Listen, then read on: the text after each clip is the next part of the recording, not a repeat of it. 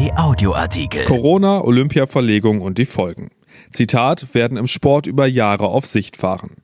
Weil Olympia erst 2021 stattfindet, verlegen Sportarten ihre WM oder EM auf 2022. Planung wird für die Athleten immer schwieriger. Der DOSB-Präsident schwört die Sportler auf eine deutlich flexiblere Gestaltung ihrer Saisonpläne ein. Von Stefan Klüttermann. In den vergangenen Tagen sind sie wieder größer geworden. Die Zweifel, ob die Olympischen Spiele in Tokio nach ihrer Verschiebung um ein Jahr dann im Sommer 2021 auch tatsächlich stattfinden können. Das Internationale Olympische Komitee IOC geht davon aus, die Spiele sollen laut IOC-Präsident Thomas Bach zum Zitat großen Comeback-Festival des Sports auf der internationalen Bühne werden. Die japanischen Organisatoren sind da deutlich skeptischer mit Blick auf die globale Entwicklung der Corona-Pandemie. Und auch aus Athletenkreisen mehren sich pessimistische Stimmen. Der Kapitän der deutschen Wasserballer, Julian Real, sagt, ich zweifle noch daran, ob es nächstes Jahr wirklich etwas wird. Ich glaube, ohne Impfstoff werden die Olympischen Spiele nicht stattfinden und der Impfstoff muss auch erstmal überall zugänglich sein. Was bei der Debatte rund um Olympia hinten rüberfällt, sind die Konsequenzen, die die Verlegung der Spiele auf die Sportwelt als Ganzes hat. Wie ein Dominoeffekt führte die Olympiaverschiebung auf zweiter Ebene dazu, dass Sportarten mit ursprünglich für 2021 geplanten Großereignissen nach 2022 flüchten mussten. Der Sport wird immer mehr zum verschobenen Sport. Basketball-WM, Frauenfußball-EM, Schwimm-WM, Leichtathletik-WM, sie alle wanderten vom nächsten Jahr ein Jahr weiter. Und die Reit-EM wurde gleich komplett abgesagt. Der Weltverband FEI teilte mit, man habe, Zitat, alle Möglichkeiten geprüft, um die Europameisterschaften zu retten, aber wir mussten die bedauerliche Entscheidung treffen, dass es einfach nicht möglich ist, diese wichtigen Ereignisse so nah an den Olympischen und Paralympischen Spielen im nächsten Jahr auszurichten.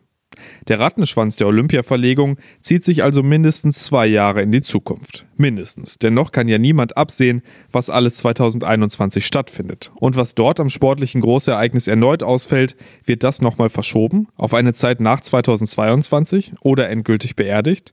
Keiner kann das heute sagen. Fest steht aber, dass der globale Sport mit seinem auf turnusmäßige Ausrichtung von Olympischen Spielen und Weltmeisterschaften fixierten Rahmenterminplan fragil wie ein Kartenhaus daherkommt, wenn etwas aus der Reihe fällt.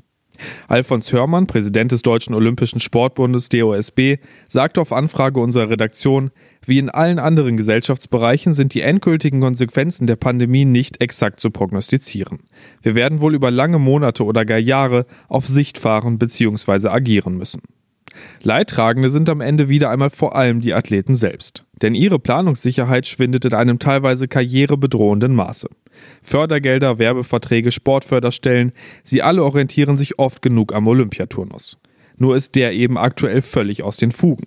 Das ist auch Hörmann bewusst. Zitat: Uns allen im Sport, insbesondere den betroffenen Athletinnen und Athleten, bleibt keine andere Wahl als das sehr flexible Anpassen an die sich ständig verändernden Rahmenbedingungen. Leichtathletikstar Pamela Dudkiewicz sagt, es ist doch logisch, dass wir in der aktuellen Zeit, in der sich vor Wochen ja noch täglich die Lage verändert hat, das, was noch kommt, zu Recht anzweifeln. Aber die Hürdensprinterin vom TV Wattenscheid beschreibt gegenüber unserer Redaktion eben auch die immense Bedeutung von kalendarischen Fixpunkten im Hochleistungssport. Sie sagt, ich kann nur sagen, dass es für die Ausübung meines Jobs als Leistungssportler total wichtig ist, ein konkretes Ziel, ein konkretes Datum zu haben. Insofern stehe für sie jetzt erstmal Olympia 2021 auf der Agenda, denn, Zitat, den Sport auf Höchstleistung auszuüben und gleichzeitig daran zu zweifeln, ob das, worauf ich hinarbeite, überhaupt stattfindet, das wäre nicht der richtige Weg. Erschienen in der Rheinischen Post am 24. Juli 2020 und bei RP Online. RP Audioartikel. Ein Angebot von RP Plus.